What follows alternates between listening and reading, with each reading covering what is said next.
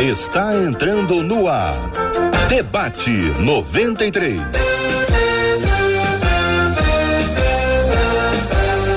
Realização 93 FM. Um oferecimento Pleno News. Notícias de verdade. Apresentação J.R. Vargas. Alô, meu irmão. Alô, minha irmã. Ah, que fala. J.R. Vargas. Estamos de volta Começando aqui mais uma super edição do nosso debate 93 de hoje. Que a bênção do Senhor repouse sobre a sua vida, sobre a sua casa, sua família, seu trabalho, sobre todos os seus, em nome de Jesus. Bom dia, Marcela Bastos. Bom dia, J.R. Vargas. Bom dia aos nossos queridos ouvintes. Como é bom estarmos juntos. Que a paz de Deus inunde o nosso coração neste dia. Hoje vamos ter um debate super especial tratando sobre as questões que envolvem Israel, que envolvem a Palestina, que envolvem o Hamas, que envolve essa guerra e vamos receber aqui agora os nossos convidados especiais que estão conosco para um programa muito, muito importante para nossa trajetória, para nossa história. Queremos dar bom dia aqui aos nossos queridos debatedores, Pastor Luiz Saião, muito bom dia. Seja bem-vindo ao debate 93 de hoje. Muito bom dia, JR. Uma grande alegria estar em sintonia com os nossos queridos da 93 FM. E a gente já começa mandando um shalom, um salam para todo mundo aí nesse dia tão especial. Bom dia para Marcela, para Dália, para o Stefanos, para todo mundo que está ligado com a gente. Maravilha, nossa querida Dália é a nossa menina da tela de hoje, ao lado da Marcela Bastos. A Dália é uma guia turística extraordinária que nos acolhe com tanto amor e carinho em Israel. Dália, bom dia, seja bem-vinda ao Brasil e seja bem-vinda à Rádio 93 FM. Bom dia, queridos. Bom dia, meus queridos. Que bom estar com vocês. Que emoção, realmente. Alegria, Aqui alegria. De Israel, de Jerusalém, falando com vocês. Muito bom. Dália, diretamente de Jerusalém, acompanhando a gente aqui no debate 93 de hoje, interagindo conosco. Marcela, já temos aí o Stefanos. Stefanos Ele está conosco Está aqui. retornando com a gente já. Está já. retornando. É, é. Muito bem. Stefanos, como nós já anunciamos ontem, ah, está trazendo para a gente uma, uma perspectiva a partir ah, do olhar árabe sobre esse mesmo assunto. A presença dele também para nós é muito importante. Já dissemos que o nome dele é um nome que foi criado exatamente ah, para que mantivesse a sua identidade segura, né, Stefano? Estamos falando aqui a seu, a seu respeito e também a imagem, ela não está sendo projetada também por um cuidado especial. Stefanos, bom dia, seja igualmente bem-vindo ao Debate 93 aqui na Rádio 93 FM. Bom dia. Bom dia, Vargas. Bom dia, Luiz. Bom dia, Dalia. Bom dia, Marcela. É um privilégio enorme estar com vocês. Alegria nossa, acolhemos vocês três. Queremos dizer para os nossos ouvintes que estamos transmitindo pelo rádio em 93,3, pelo aplicativo app da 93 FM. Estamos transmitindo no canal da Rádio 93 no YouTube, na página da 93 FM no Facebook e também no site rádio 93.3 FM. Quero dizer a vocês que este programa, a partir das 19 horas, já será podcast, também estará disponível nos agregadores de podcast em todas as plataformas digitais para você interagir com a gente e caminhar conosco. Vamos começar, pastor Sa Saião, vou começar ouvindo o senhor e aí a gente faz aqui o nosso, nosso ciclo abençoado aqui com Dália, com Stefanos. Ah, o que está acontecendo em Israel? A pergunta é muito ampla, mas vocês sabem muito bem que o assunto aqui é a guerra, né? Então, o que, que está acontecendo em Israel? Vamos ver se a gente consegue eh, responder isso de forma clara. Pastor Saião, depois a Dália depois o Stefanos, por favor. JR, é o seguinte, eu tenho estado muito em Israel, Israel é quase assim a minha segunda casa, se não a primeira, né? Ah, e nós temos muitos queridos amigos da comunidade árabe e da comunidade judaica. Né? Aliás, Israel é um mosaico, né? Nós temos árabes cristãos, árabes muçulmanos, drusos, judeus mais tradicionais, judeus mais seculares, comunidades cristãs menores, refugiados da África.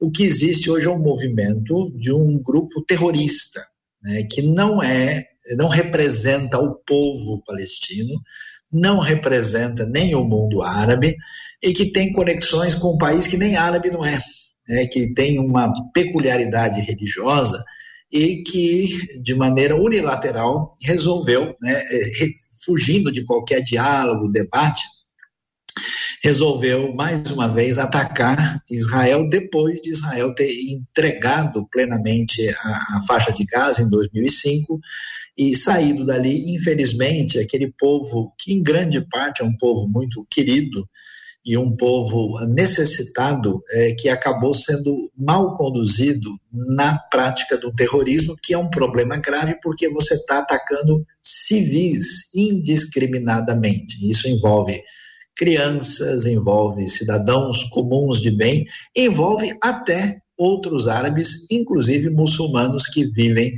no território de Israel. Dália.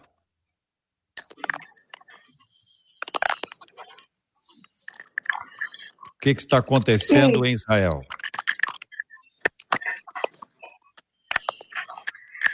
Olha, o que está acontecendo em Israel é, na verdade, infelizmente, algo que tem acontecido já há alguns anos.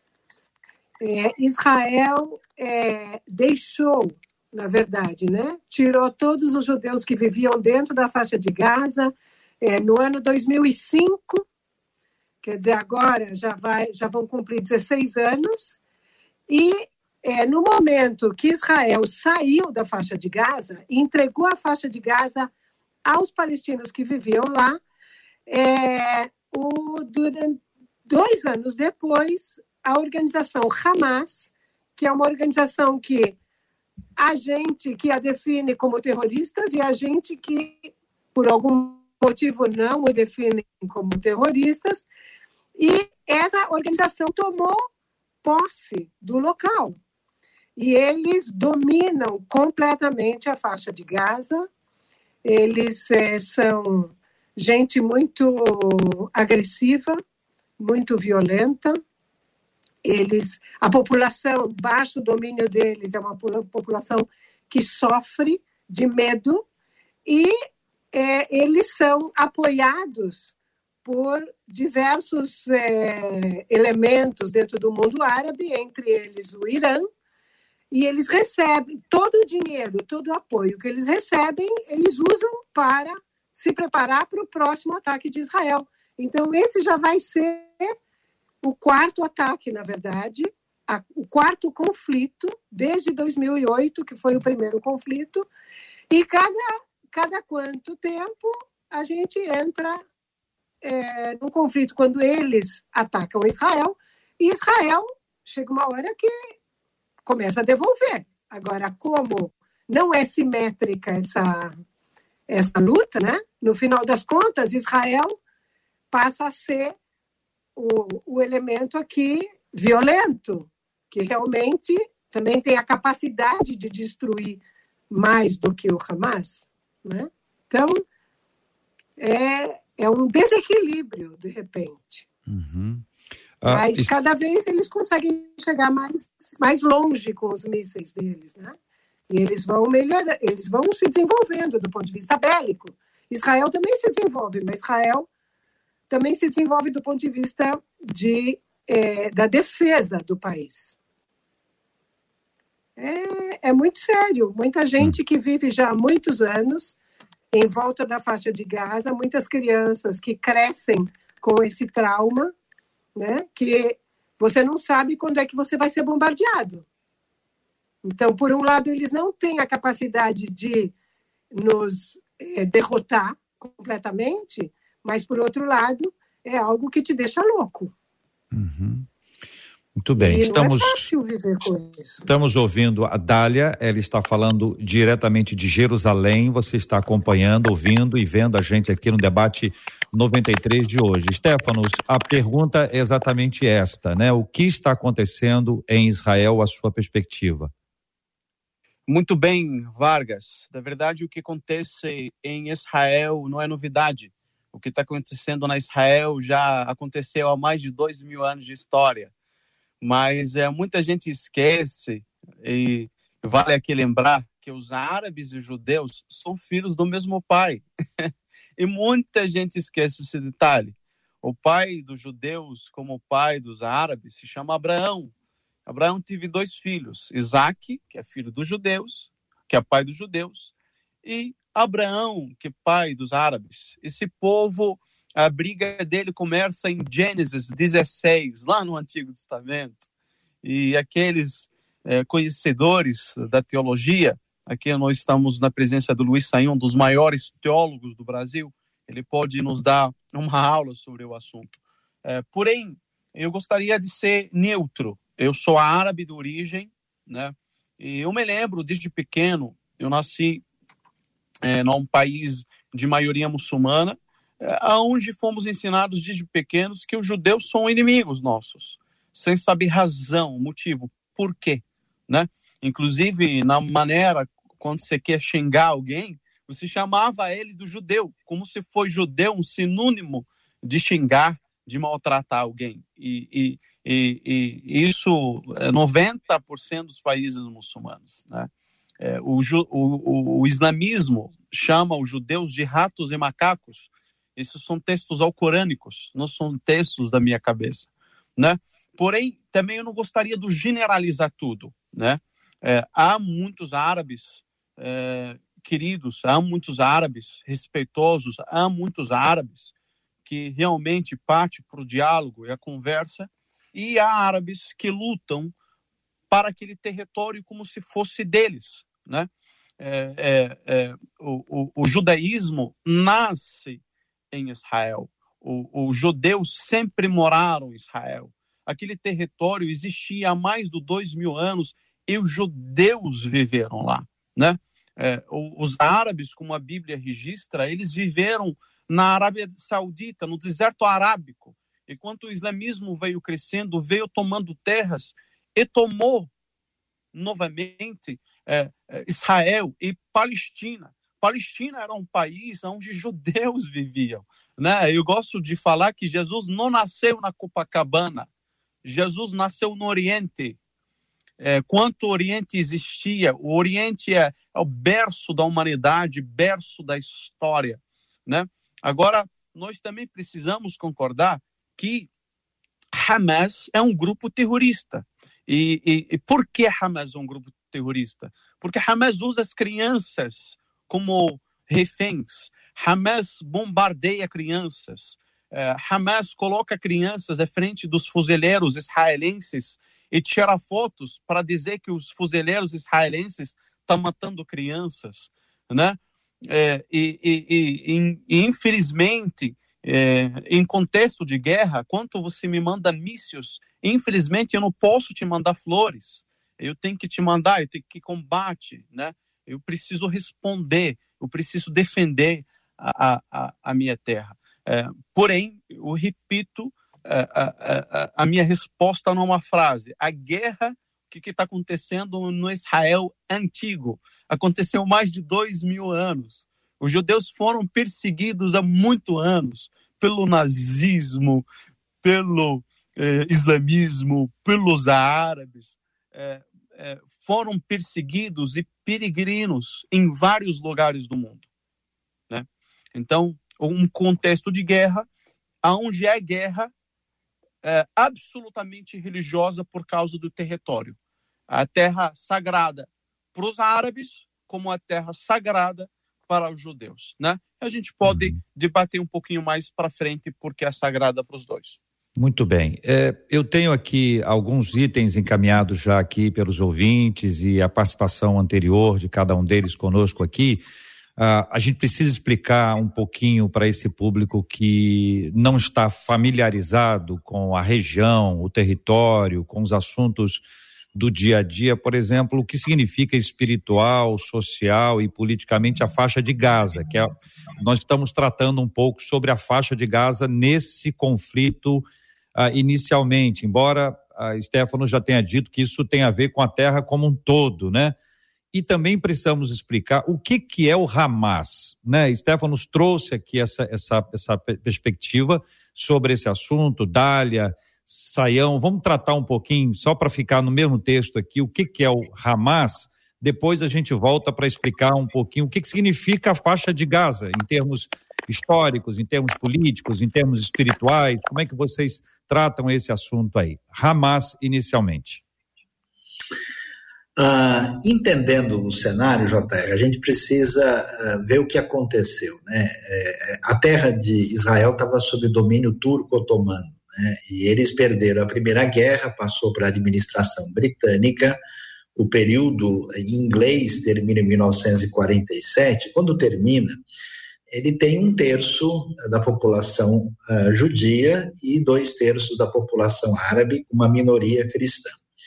E, na prática, o que ficou é, na esperança das duas comunidades foi ter um espaço na terra. Foi feita uma divisão não muito bem planejada, e quando os judeus foram declarar o seu uh, primeiro seu estado, houve um ataque, né? E é importante ver isso, né? Que judeus já escapando do, do Holocausto, do problema lá que aconteceu na Europa, uh, eles foram atacados sucessivamente em 48, em 67, 73, até que Israel se estabilizou. E quem quis ter paz, como aconteceu em 1978, né, lá em setembro, no Tratado de Camp David, uh, com Anwar Sadat, Menachem Begin, Jimmy Carter, né, a paz se estabeleceu com Jordânia e com o Egito. Aí os árabes que ficaram aí sob essa, vamos dizer, supervisão israelense,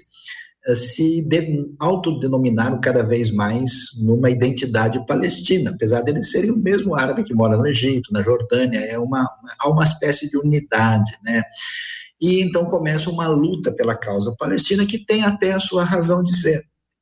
O pessoal precisa procurar o seu caminho, né? Ali é uma solução que tem que contemplar as duas populações. Só que uma parte desse caminho se desenvolveu na tentativa de uma conversa que é difícil, por exemplo, você tem na Cisjordânia, no West Bank, a liderança do Fatah, né, que é um partido que ainda senta para conversar, para tentar chegar a um acordo. Só que o Hamas ele se inicia como um partido mais radicalizado. A proposta do Hamas é que não pode existir Israel. Os judeus têm que ser jogados fora, têm que ser para o mar. Né? E como diz um amigo meu, eles não estão querendo nadar agora. Então, consequentemente, a coisa entra num processo problemático, né? É, porque a, a, proposta é o único caminho, é um caminho de militância uh, terrorista. E atenção, que não tem o apoio do mundo árabe. Vocês viram que países como Marrocos, Egito, Sudão, Bahrein, Emirados Árabes, estão com as, as relações normalizadas com Israel, além do Egito e da Jordânia, novos países. E até a Arábia Saudita está próxima de Israel na conversa hoje. O problema são as milícias do Irã, né, que entra numa rota de colisão com Israel, com a Europa, com o Ocidente, e é, o Hamas é, vamos dizer assim, fortalecido pelo, pelo uma ação iraniana que também fortalece o Hezbollah no Líbano. Né? Então, de fato, é um problema complicado que, inclusive, tem origem. Os dois países mais anti-Israel de hoje não são árabes. O Irã não é árabe, né? tem uma outra cultura, apesar de ser muçulmano xiita, como também a Turquia, que está esbravejando contra Israel, também não é árabe. Né? E então, assim, a coisa não é bem assim. Eu digo hoje que a guerra não é entre Israel e os árabes, nem Israel e palestinos, é, é entre quem quer a paz e quem não quer paz. Infelizmente, né? A Dália pode até me perdoar aqui. Infelizmente, há um grupo minoritário judeu também que não quer paz, que quer ver confusão. Né? É um grupo menor, não tem nem comparação, mas que não está ajudando também. Né? Então, aí a gente precisa ser justo e, de fato, fazer todo o possível para combater os inimigos da paz com uma palavra decisiva. Dália, ainda sobre o Hamas.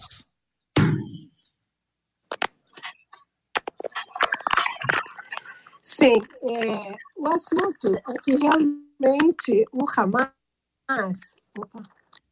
Ah, tudo bem. É, o assunto é que o Hamas ele representa uma parte do povo palestino, do, de quem se define como povo palestino hoje em dia.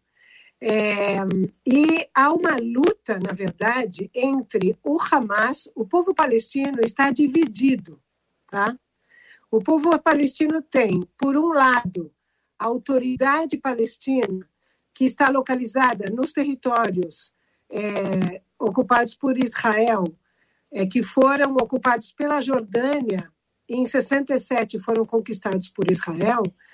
Lá está a autoridade palestina, que é o movimento Fatah, que eles assinaram um contrato de paz com Israel e eles têm um convívio com Israel, às vezes melhor, às vezes pior.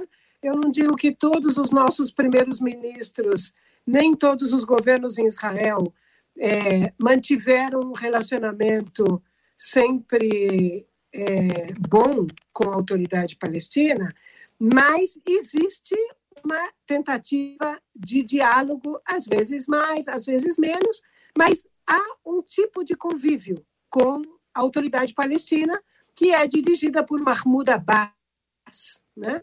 pelo o que é chamado em Israel Abu Mazen, o, o pai de Mazen, que é uma forma árabe de chamar as pessoas, os homens. Então, essa é uma parte do povo palestino que vive nesses territórios nas, que são chamados a Cisjordânia. A outra parte está na faixa de Gaza. Na faixa de Gaza, eles são dominados à força pelo Hamas, que é essa organização, é, digamos assim, em primeiro lugar, uma organização que é terrorista, segundo lugar, é uma organização é, muito religiosa, de um islamismo muito extremo, muito radical, tá? que é o Hamas. E a terceira parte do povo palestino, que vive no Oriente Médio, que vive nessa região, são os árabes israelenses, o que são chamados aqui os árabes israelenses, que são os palestinos que ficaram em Israel em 1948, quando foi levantado o Estado de Israel. E eles são, hoje em dia, mais ou menos é, um quinto da população de Israel, 20% da população de Israel. Agora, esses árabes que vivem em Israel, que são os nossos vizinhos, é, eles também estão divididos entre eles. Eles, a grande maioria deles são muçulmanos, existem árabes cristãos, mas eu posso dizer a vocês que eles estão passando é, um processo muito interessante de um entrosamento no Estado de Israel. E é impressionante, eu posso dizer para vocês que agora, na época do Covid em Israel, né, tivemos um ano terrível de Covid e foi maravilhoso como em todas as é, em todos as, é, os canais de televisão se falou sobre a grande a, a grande participação e colaboração dos médicos, enfermeiros, enfermeiras árabes que vivem aqui em Israel, que convivem com a gente e foram parte das pessoas dessas equipes que cuidaram de todo mundo que ficou doente, não importava se era árabe ou se era judeu. Quer dizer, há todo um processo desses árabes que. Ui! Desculpe. Desses árabes que vivem em Israel é um processo de entrosamento do Estado de Israel. Tá? O que está acontecendo? Então, é, o povo palestino está muito dividido. E isso é parte da tragédia do povo palestino, na minha opinião. Porque se eles conseguissem conversar entre eles e criar um governo só, eu acho que isso também facilitaria o diálogo entre nós e eles, porque parte do, do, é, do conflito que a gente tem com o Hamas agora, nesses últimos dias, está ligado, por exemplo, à necessidade do Hamas de provar que ele é o defensor de Jerusalém é, da parte sagrada para o Islã em Jerusalém. Tá? Então, assim começou o conflito. Esse último conflito começou a partir de uma é, um, um, tipo de uma de manifestações que houveram em Jerusalém a partir de um assunto que não está fechado num lugar, num bairro que se chama Sheikh Jarrah,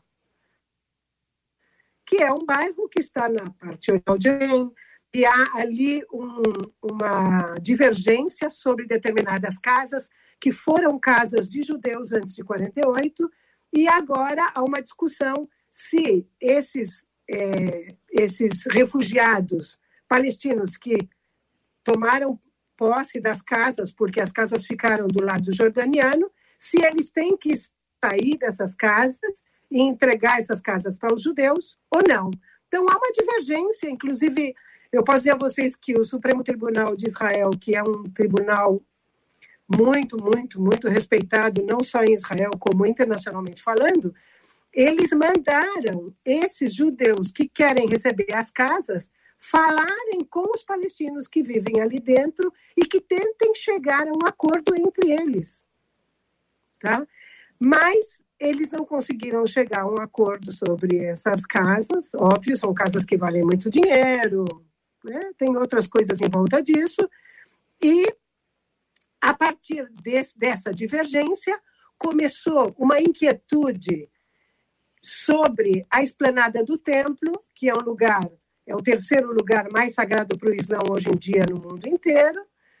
A polícia israelense entrou lá e houveram manifestações, etc.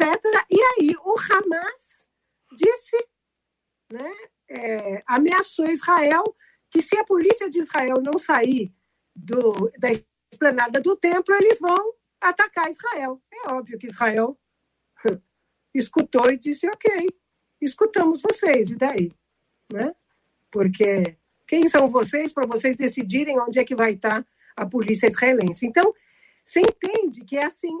Às vezes eu tenho a sensação que parece que nem briga de criança, sabe? É, é quase é quase idiota, né? Você, mais mas tem muita coisa aqui por baixo do pano. É. Quer dizer, é, o, o Hamas resolveu fazer uma mudança no poder dele dentro desse equilíbrio aqui na região. Uhum. É, ele será o defensor de Jerusalém, a sagrada para o Islã. Então, aqui tem política, religião, terror.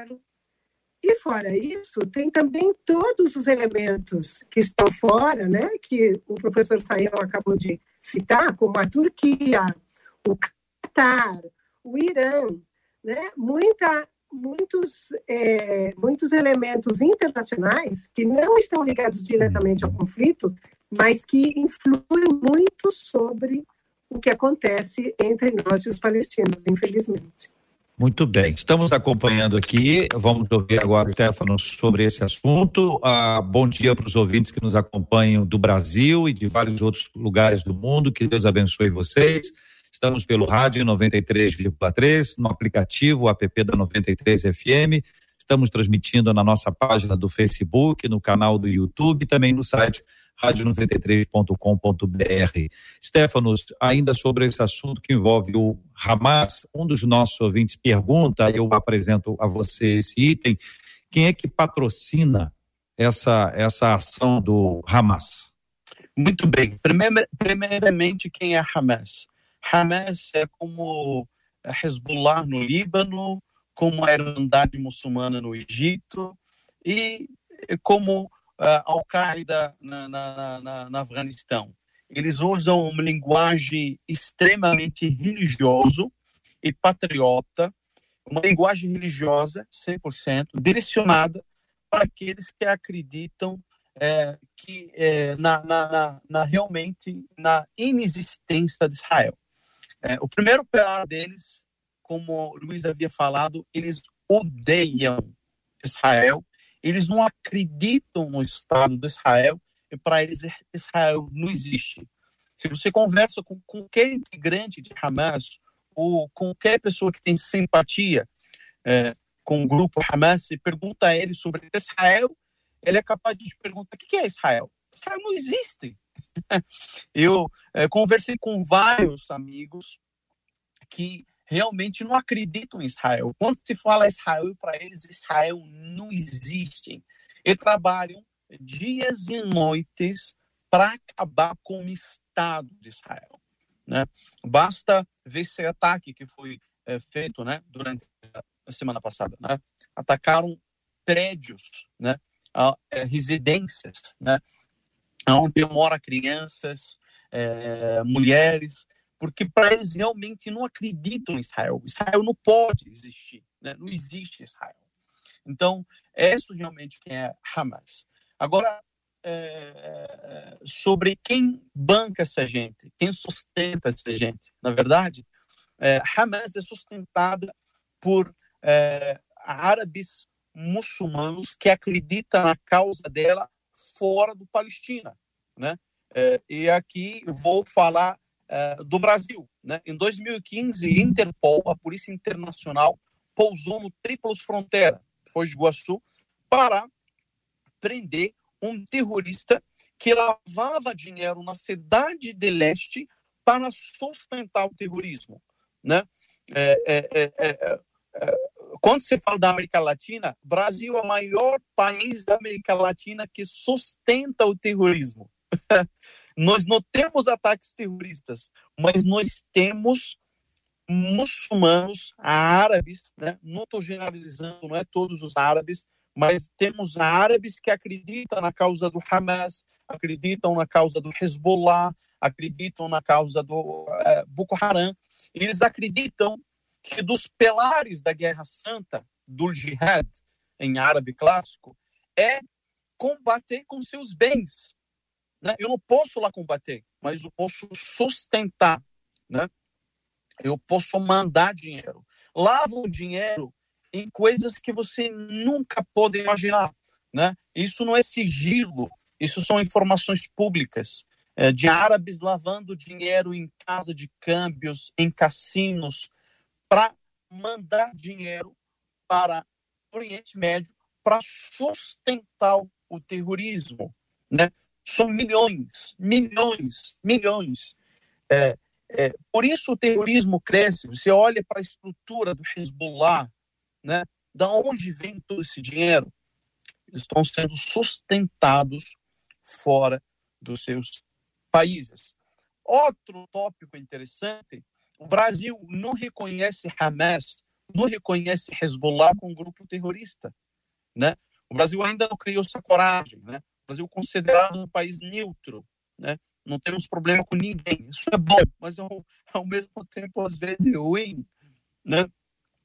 Se você denuncia é, alguém do Hezbollah no Brasil, na Polícia Federal brasileira, é, a Polícia Federal não tem que fazer, porque não reconhece Hezbollah como grupo terrorista.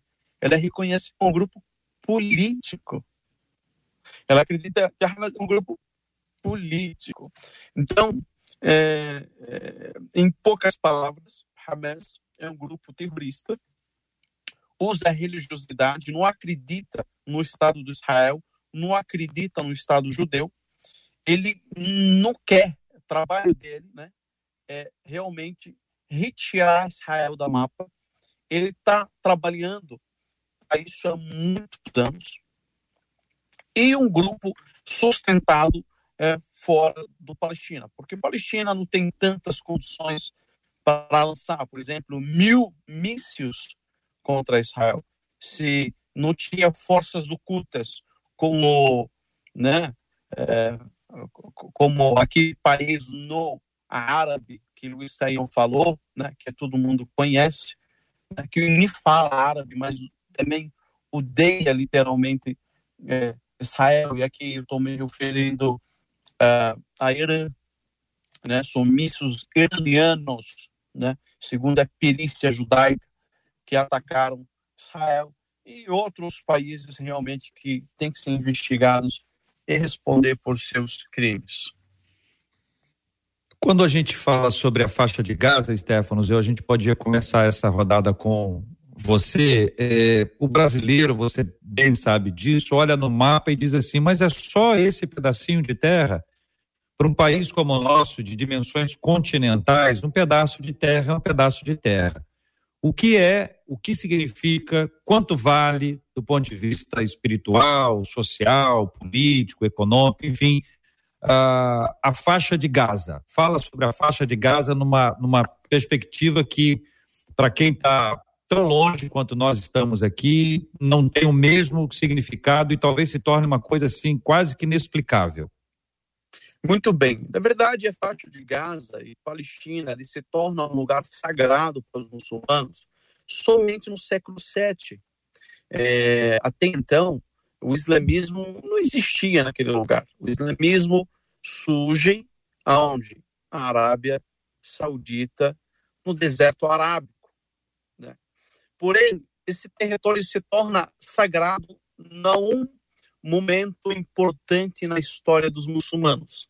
É, e, e, o texto sagrado do Alcorão, o texto, é, o livro sagrado dos muçulmanos, registra uma viagem do profeta Muhammad, o profeta Muhammad para nós, é, uma viagem sobrenatural, onde um, é, um, digamos, um transporte celestial chamado Burak transporta Muhammad do Meca para a Palestina, né?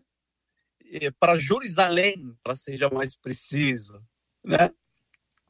E que Muhammad, ao chegar a Jerusalém, numa velocidade inexplicável, milagrosa, ele encontra todos os profetas, inclusive Jesus. Ele direciona esses profetas e dirige esses profetas a uma oração. E que aquele território se torna um território muito sagrado, onde o profeta Muhammad dos muçulmanos o pesou e, e dirigiu o, aos demais profetas a oração. Nesse exato momento, este território torna-se, então, também sagrado para os muçulmanos. Porque até então, o único lugar sagrado era Meca. Né? Era Meca, na Arábia Saudita. Né? Não era Israel, não era Palestina, não era Jerusalém, era Meca. Porém, este contexto ele fica mais sagrado quando você enxerga e olha um pouquinho para a escatologia islâmica. Os muçulmanos acreditam plenamente que um profeta chamado Mehdi, al-Mehdi al-Muntadar, é, o Mehdi esperado, esse profeta é, ele vai guiar uma grande guerra contra aqueles que é, não creem no islamismo como uma religião, em Allah como Deus único, e que essa guerra começa onde? Na terra sagrada.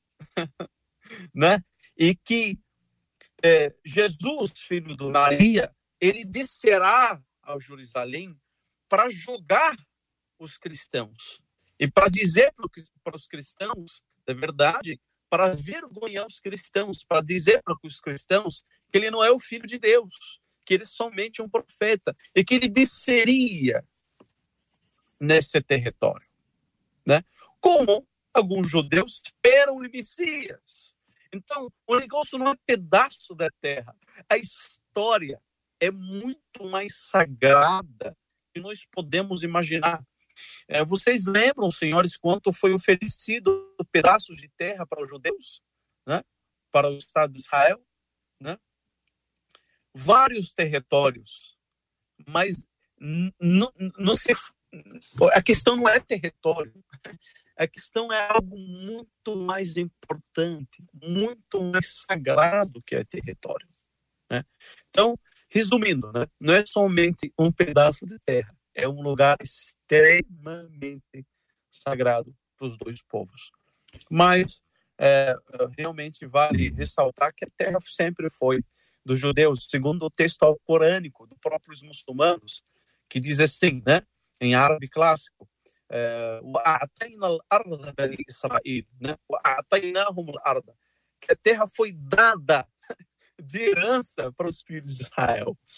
Então, é, eu não estou usando nenhum texto do judaísmo, do Antigo Testamento, estou usando o próprio Corão para justificar a minha tese. Muito bem, Dália, também o seu olhar aí sobre a questão que envolve a faixa de Gaza. Olha, a faixa de Gaza não é um lugar especialmente é, sagrado para os judeus. É, a faixa de Gaza, do ponto de vista histórico, lá na região da faixa de Gaza, viviam, na época bíblica, é, os é, filisteus, que, na verdade, eram entre os piores inimigos do povo judeu. Mas os filisteus desapareceram, obviamente, assim como todos os outros povos que viviam é, na época bíblica, né? na época que o povo judeu é, começou a existir. Então, é, essa a, a região da, da faixa de Gaza, por exemplo, eu posso dar para vocês um exemplo, que em 1948, na Guerra da Independência de Israel, é, a faixa de Gaza foi conquistada pelo Egito. E Israel poderia decidir que vai lutar para conseguir a faixa de Gaza. Por exemplo, é, conquistar Jerusalém na Guerra da Independência de Israel era algo importantíssimo. E Ben Gurion, que era o primeiro-ministro de Israel naquela época, disse: é, é, nós, o Estado de Israel sem Jerusalém não vai existir. Jerusalém sem o Estado de Israel vai continuar existindo. Quer dizer, Jerusalém, conquistar Jerusalém e estar em Jerusalém era algo muito importante para os judeus.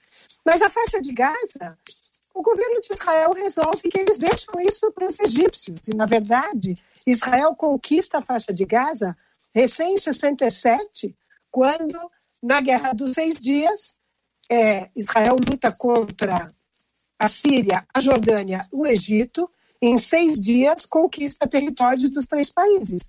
Quer dizer, a faixa de Gaza é a passagem para conquistar a península do Sinai e chegar ao Egito. Então, Israel conquista a faixa de Gaza não porque a faixa de Gaza seja muito importante do ponto de vista é, histórico, do ponto de vista religioso, senão porque é a passagem para o Egito. Mas o assunto é que tem uma outra coisa que a gente talvez teria que citar, é o fato de que quando foi levantado o Estado de Israel, eu não sei quem sabe das pessoas que estão nos escutando, é, antes de ser levantado o Estado de Israel, houve uma decisão na ONU que decidiu que vão ser levantados dois estados. Um estado para os judeus e um estado para os árabes, que ainda não, não se chamavam a si mesmos como palestinos, mas já eram um povo árabe que convivia ali com os judeus. Então, já a ONU entendeu, em 1947, que há necessidade de dois países para que cada um dos povos possa florescer dentro da sua cultura e criar o seu Estado. E o que aconteceu foi que os árabes naquela época não, não, não aceitaram a decisão da ONU porque acharam que eles têm que ser os únicos. Né? Eles não aceitaram a possibilidade de conviverem dois estados um ao lado do outro. E Ben Gurion, que foi o primeiro-ministro de Israel, decidiu que ele levanta o Estado de Israel. E assim ele declara, no dia 14 de maio de 48, que vai levantar um Estado de Israel, um Estado com todos os seus cidadãos. Quer dizer, estava claro que os árabes que vivem, que ficaram dentro de Israel, serão parte desse Estado. É, e, e isso, na verdade, tira é, é, essa decisão tão, tão é, problemática, né? na minha opinião, porque eu ainda acredito que a solução de dois países que convivam um ao lado do outro seria a melhor solução. Mas o problema é que como não levantou o Estado palestino naquele momento, as coisas foram se complicando. Né? E hoje em dia, realmente, ainda o povo palestino está tão dividido que não conseguem levantar uma entidade nacional deles. Né? Isso, isso é algo que eu posso dizer que da parte de Israel também há, é, governos que são mais a favor disso, há governos que são completamente contra isso. É, hoje em dia existem em Israel, infelizmente, também existe uma, uma direita é, extremista é, que eles não são, é, eles não, é, digamos assim, que também podem, parte deles, chegarem a atos é, violentos, infelizmente, é, mas eles são uma minoria muito pequena dentro do povo judeu. Uhum. Dentro do povo judeu que vive em Israel. Uhum. E há uma discussão muito grande, porque, como Israel é uma democracia, essas coisas são discutidas dentro de Israel. Né? São faladas, discutidas, está tudo em cima da mesa. É, mas é, é uma situação muito complicada, muito complicada. Uhum. Sayão. Ah, JR, a questão uh, que envolve essa discussão, eu diria que, de fato, como a gente já observou, Gaza não é nenhum problema. Né? Nós temos um povo que vive lá, que está atiçado por essas questões que, como a gente viu aí, tem um transfundo religioso significativo. Né? E, e, aí a gente precisa entender, mesmo na tradição islâmica, né, você tem o que a gente chama de escolas como de perfil wahhabista e salafista, né, que são escolas mais radicais e por trás dos movimentos jihadistas, que não tem nenhum espaço para conversa e diálogo, mesmo que haja esperanças escatológicas islâmicas, a maneira de lidar com isso é diferente de grupos para grupos. Mesmo a esperança judaica, né, messiânica, ela tem uh, um lugar todo especial para uh, o lugar do, do Beit Hasheni, né, do segundo templo, tem toda uma, mas a maneira como se lida com isso também é variável. E eu acho que no ambiente da tradição evangélica tem uns problemas que precisam ser ajustados. Né? O primeiro é que a Bíblia vai nos dizer que Israel é povo de Deus, povo da aliança. O surgimento da comunidade cristã como filhos dessa tradição judaica não anula nem tira Israel e o povo judeu do cenário da mão abençoadora da parte de Deus. Né? Isso é importante porque a cristandade, como hoje no ambiente islâmico, também é, teve um histórico problemático de antissemitismo, né? que você tem aí, um, um, digamos, uma violência mais complicada porque ela recebe legitimação religiosa. Né? E, ao mesmo tempo, você tem hoje uma tendência de dizer o seguinte, bom, se o judeu é abençoado, o árabe é maldito né, porque o árabe está ligado lá com Ismael e Agar, mas aí faltou ler o texto direito, né, porque a própria palavra Ismael quer dizer ouvido de Deus, né. Agar não é uma pessoa rejeitada, pelo contrário, a palavra da Bíblia do Deus, né, de toda a tradição monoteísta que apresenta para Agar é de bênção. Na verdade, a primeira teofania do livro Bereshit, do Gênesis, aparece exatamente o Senhor para Agar. E olha que interessante, eu estou vendo o pessoal né, escatologista dizendo, tá vendo, agora é a guerra, é o fim do mundo, o anticristo está chegando tal. Mas, JR, tem tanta coisa bonita para falar do futuro de Israel, e do futuro dos povos árabes. Isaías 60, por exemplo, diz para a gente o seguinte, né, quando se fala da futura restauração do povo que sofreu né, no, no ataque uh, da presença primeiro dos assírios, depois dos babilônios, quando diz as nações virão a sua luz e os reis ao fulgor do seu alvorecer, falando da futura redenção, fala de um pessoal chegando para adorar junto. E adivinha quem vem para a festa? Manadas de camelos cobrirão a sua terra, Isaías 66. Camelos novos de Midian e de Efá virão todos os de Sabá, carregando ouro e incenso e proclamando o louvor do Senhor. Todos os rebanhos de Quedar se reunirão junto de você e os carneiros de Nebaiote a servirão, serão aceitos como ofertas em meu altar e adornarei o meu glorioso templo. Então, se Deus abençoa Israel e o povo pela sua aliança particular, não quer dizer que Deus não queira abençoar os outros povos, muito menos o povo árabe, que também tem promessa da parte de Deus nessa redenção uh, que envolve o agir de Deus na história. E aí, às vezes, tem, eu diria assim que é, é, é o escatologista que chupa limão ele só quer saber de sabor azedo. Então ele está procurando guerra na Bíblia, o negócio dele, Armagedon é o mínimo que eu quero. Né? Então o pessoal confunde videogame de, de, de sangue derramado com profecia bíblica.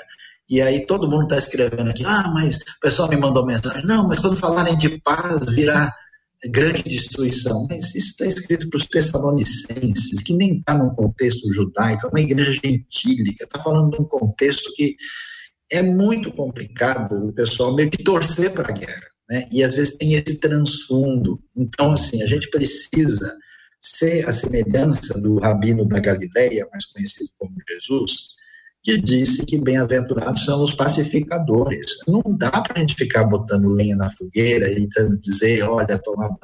Não é esse o caminho. Se alguém se considera discípulo de Jesus, ele deve considerar. Eu gosto muito de uma frase que diz que toda guerra, no final das contas, é uma guerra civil, que no final, né, a partir de Adão, todos nós somos irmãos. Eu não posso, né? Tem um pensador judeu que eu gosto muito, que eu tenho uma grande simpatia, chamado Emmanuel Levinas, né?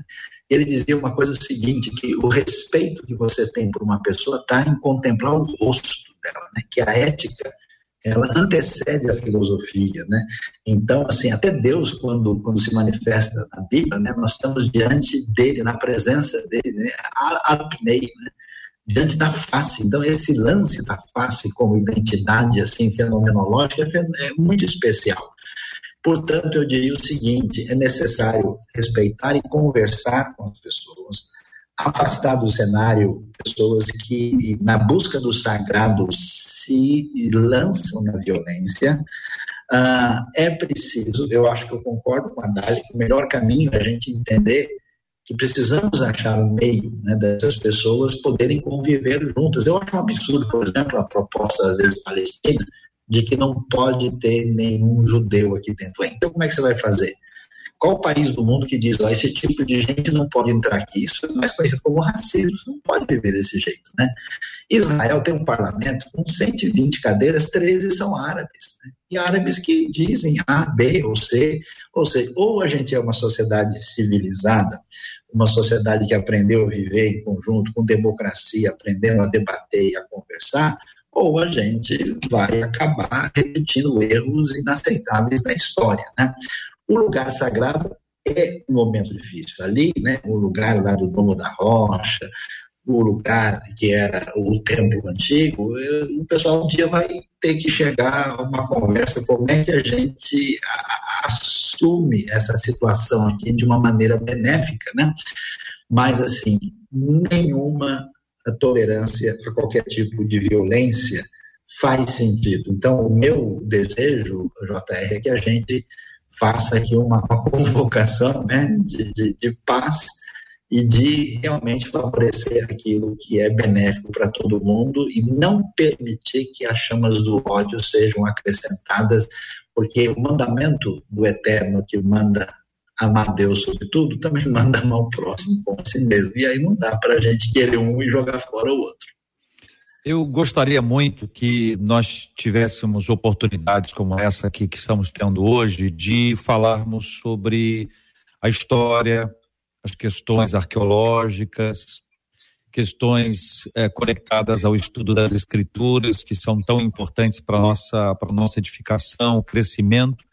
E espero que nós venhamos é, buscar outras oportunidades para ouvir a Dália, para ouvir Stefanos, Saião e a gente conversar sobre temas mais amenos e mais tranquilos e até que podem nos trazer uma instrução maravilhosa sobre a caminhada das Sagradas Escrituras. Eu observo que o nosso ouvinte tem muito desejo de conhecimento.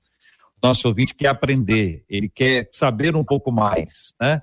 E à medida que a gente tem isso na perspectiva, na primeira pessoa, né? Saião está aqui hoje, mas está aí sempre E a Dália está agora em Jerusalém, né? E eu tenho a impressão, Dália, que os cristãos do mundo inteiro amam Jerusalém. É um lugar de fato muito, muito especial para todos nós. E eu tenho aqui o objetivo de, no nosso encerramento aqui, ainda ouvi o Stefanos, ele teve uma queda, e aí nós vamos tentar, e a nossa equipe está se desdobrando para tê-lo aqui outra vez. Mas eu gostaria de iniciar ah, com a sua fala, Dália, nesse nosso encerramento, o que ah, você, como judia, moradora de Jerusalém, que conhece tanto essa área, o que você gostaria que todo árabe soubesse, não o árabe que convive, o árabe que é vizinho, o árabe que está no parlamento, o árabe que está no hospital, mas o árabe que ouviu desde pequeno que o judeu é isso, é aquilo e que tem todas as dificuldades de relacionamento. O que você, na primeira pessoa, gostaria que eles soubessem?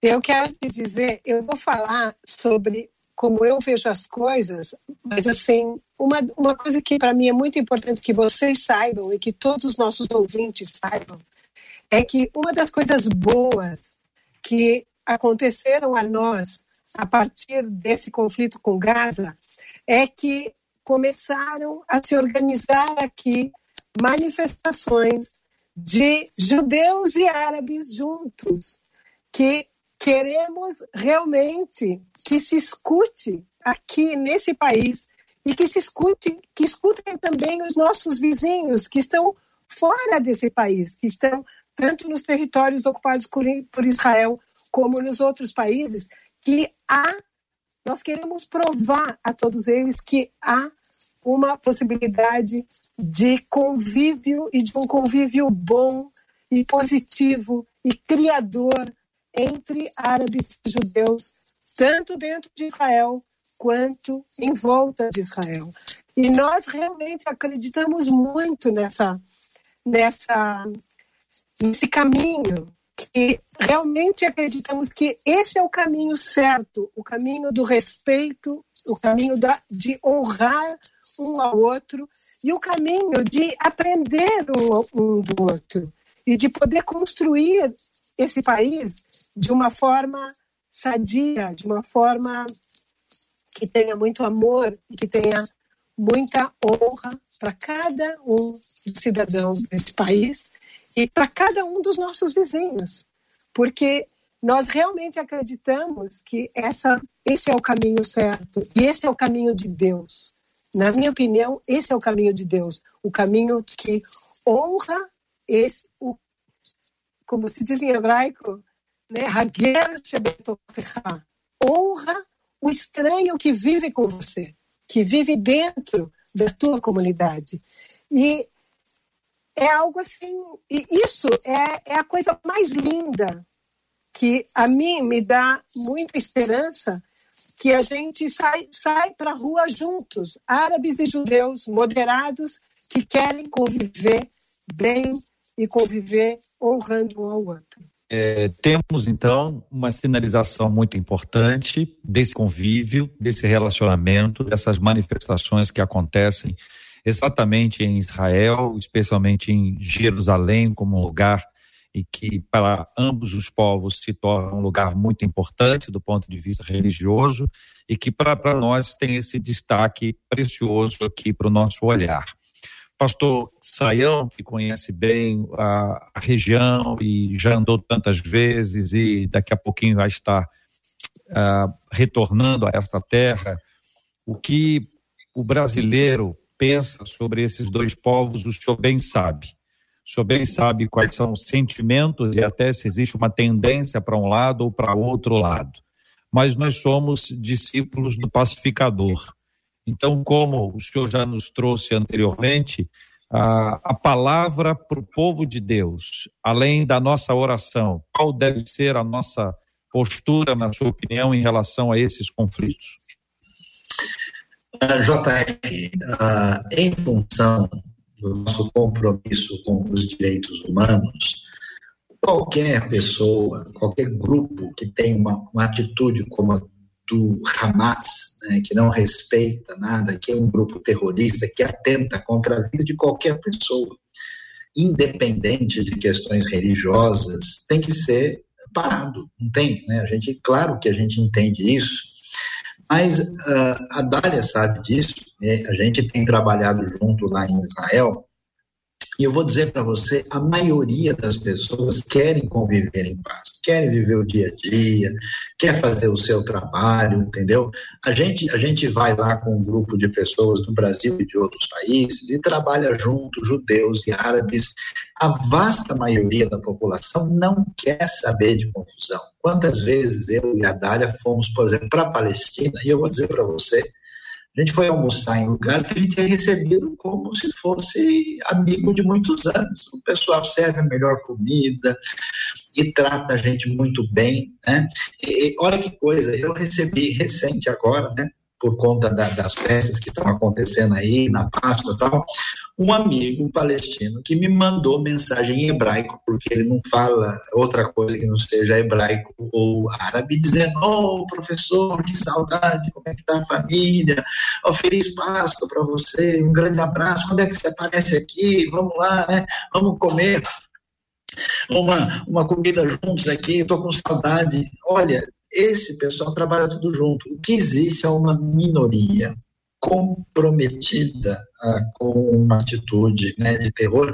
O, problema, JR, é que assim, o pessoal, eu, eu vou dizer um negócio, mas é verdade, a gente é refém da maneira como a mídia transmite as coisas a mídia dá um tempero assim indevido e eu até eu vejo muita gente reagindo que não tem nada que, que agir com paz tem que partir para cima mesmo que não se resolve assim se depender da maioria da população, a gente resolve isso mais adequadamente. Aí o pessoal diz: olha, o uh, que, que acontece? Né?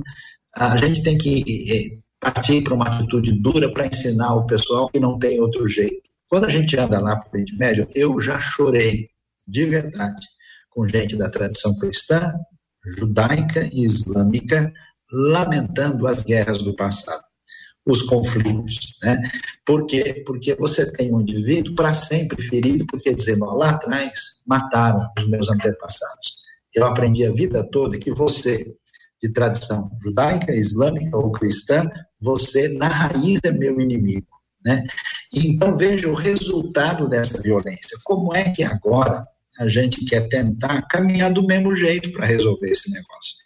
Não é esse caminho. Então eu faço um apelo para todo mundo, primeiro, orar por essa situação, colocar isso diante de Deus, ser um agente do bem, né? conseguir uh, fazer com que, de alguma maneira, eu gosto muito de, de trabalhar com a Dália, a Dália faz parte de um grupo que tenta né, fazer a conexão entre mulheres judias e muçulmanas juntos de uma maneira especial. E olha quantas pessoas estão interessadas e têm interesse. Você conversa um pouquinho só, JR, e você fala para um palestino que você conhece um pouquinho da, da tradição e da comida dele, o cara falando, você é meu irmão, quando você estiver aqui, aqui na terra, você vai na minha casa, não precisa nem dizer a hora que você vai chegar.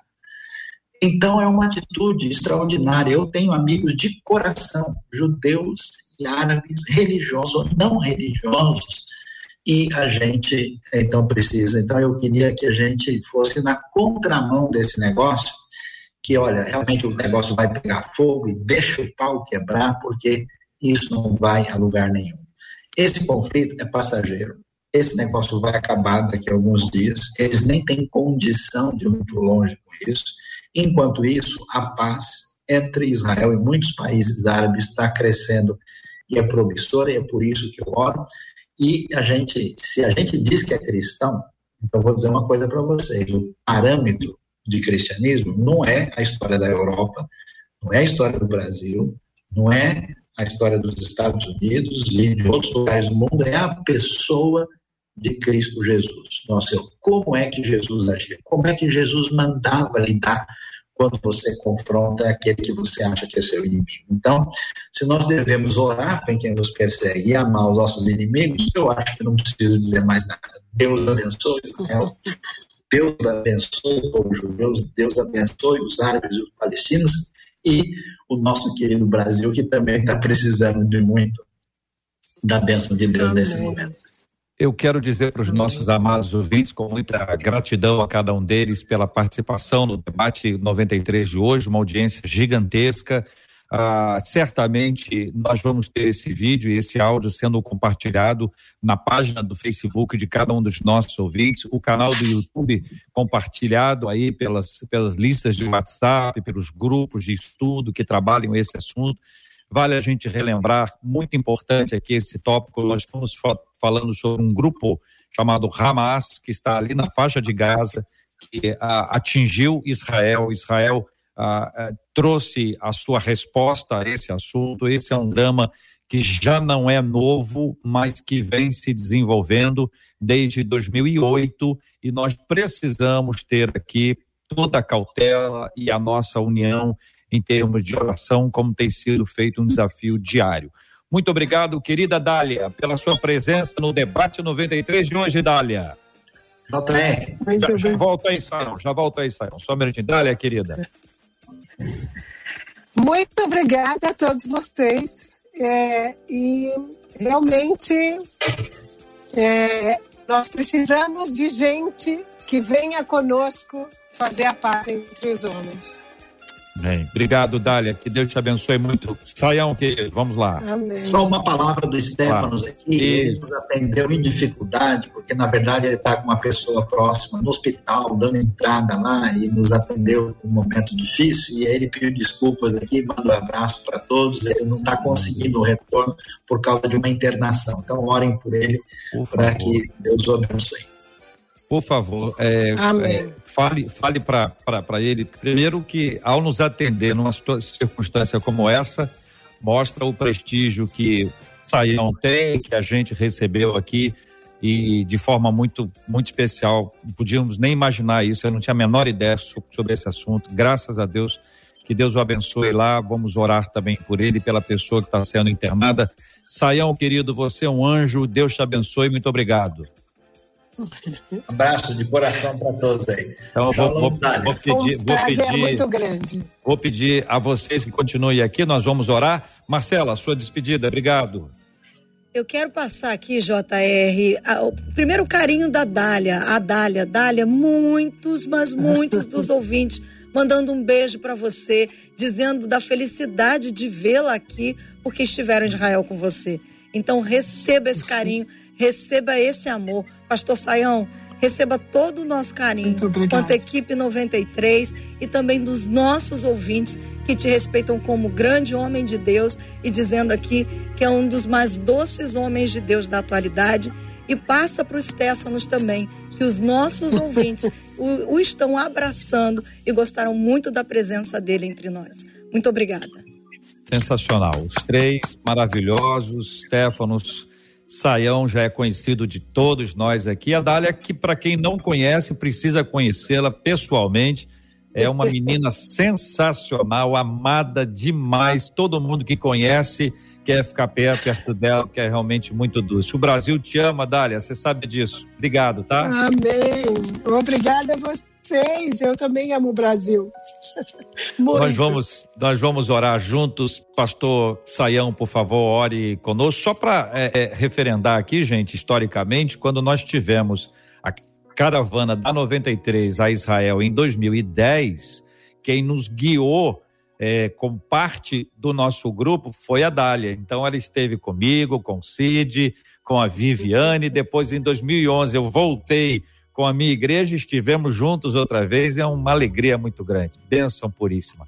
Vamos orar juntos? Sa Saião, nós vamos orar por esse tema, claro, mas vamos orar também, como temos orado todos os dias, amigo, pela cura dos enfermos e consola os corações enlutados. Essa é uma perspectiva global. Ah, Deus bondoso, Pai querido, Pai eterno, nós queremos nesta hora chegar diante de Ti e conforme diz a tua palavra, orem pela paz de Jerusalém. Shilu, Shalom, Jerusalém. Oramos por Israel, por Jerusalém, nesse momento, a tua proteção, a tua bênção sobre aquele lugar tão importante na história da fé. E oramos pelo povo judeu, pelo povo palestino, uh, e pedimos a tua mão nesse momento tão difícil ali.